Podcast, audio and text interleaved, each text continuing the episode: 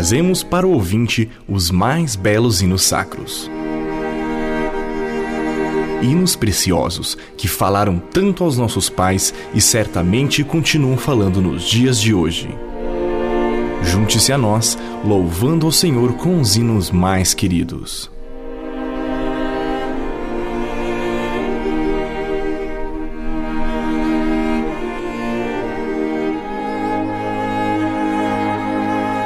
Contando e cantando, conhecendo as histórias de hinos cristãos. Resgate histórico de Henriqueta Rosa Fernandes Braga. Esta é a coletânea que estou compartilhando com você, ouvinte contando a história dos mais belos e consagrados hinos presentes nas igrejas evangélicas. E quão precioso é conhecer as histórias de lutas e vitórias dos autores dos hinos. Realmente alcançam a alma e espírito. E em 1597, quando os Países Baixos atravessavam o difícil período da Guerra dos 80 Anos, Adrian Valerius compôs letra e música do coral Weltreden Utreden for den Heer, para celebrar as muitas vitórias do príncipe Maurício, segundo Stadtholder das Províncias Unidas, sobre a Espanha, libertando do seu jugo todas as cidades holandesas à margem direita do Reno. Com profunda alegria, o povo flamengo cantava nas igrejas, nos lares e nas ruas esse coral de ações de graça, cujo eco repercutiu nas mais longínquas colônias, mesmo naquelas posteriormente estabelecidas, uma vez que jamais caiu em desuso. Era o reconhecimento de um povo ao seu Deus.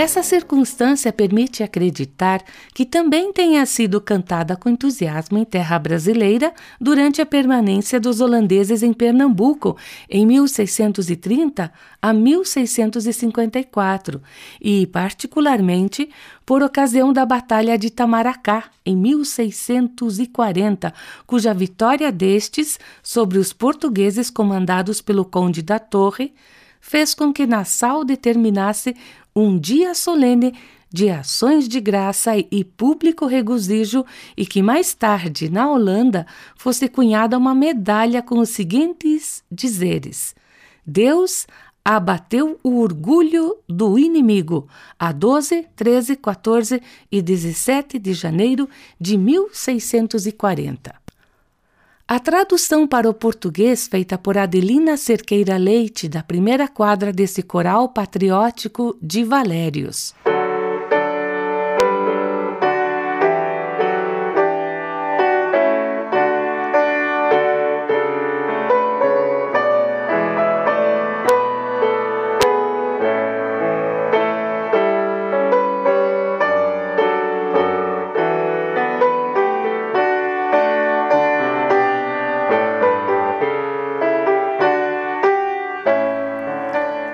Perante o Senhor o seu povo reunido, louvando-lhe o nome com fiel coração.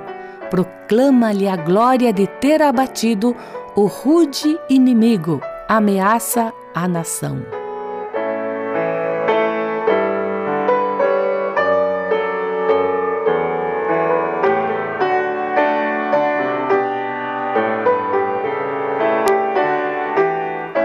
Adrian Valerius, advogado, poeta, historiador e músico holandês, nasceu em 1575 em Middelburg, filho de um notário e músico amador.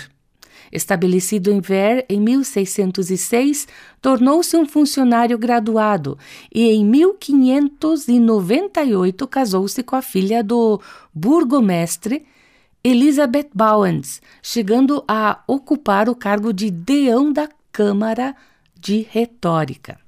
Celebrizou-se com a obra Nederlandsche Gedenkeklang, publicada pelos seus herdeiros em 1626 em Haarlem, um ano depois da sua morte, em 27 de janeiro de 1625 em Ver.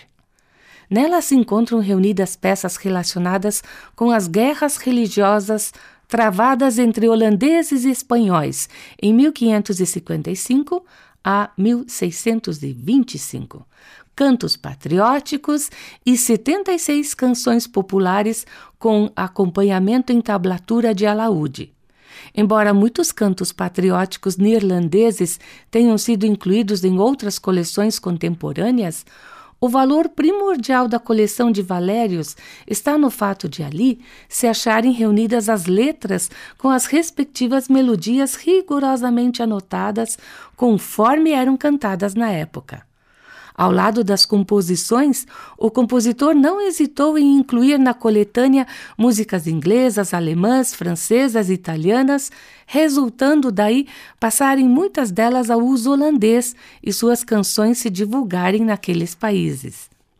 A composição sacropatriótica de Valérios havia surgido de modo tão espontâneo que, posteriormente, afastado o sentido particular que a fizera surgir, transformou-se num coral de uso eclesiástico, que atualmente está incluído em inúmeras coleções de hinos evangélicos em diversas línguas.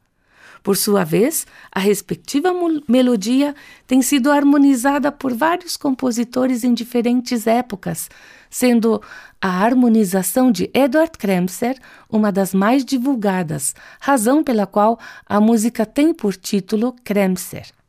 Foi em 1957 que Adelina Cerqueira Leite traduziu para o português o coral eclesiástico em que se transformou a peça de Valérios. Ela o fez especialmente para figurar na obra Música Sacra Evangélica no Brasil. Adelina Cerqueira Leite, nascida em São Paulo, filha do professor Otoniel Mota e de Dona Rosalina de Barros Mota, foi esposa do industrial José Cândico de Cerqueira Leite.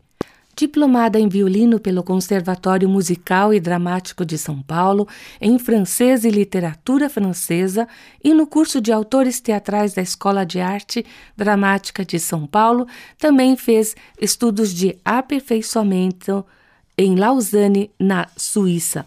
Manejou o vernáculo com aprimorado gosto e fazendo expressivas traduções de hinos e corais para a língua portuguesa.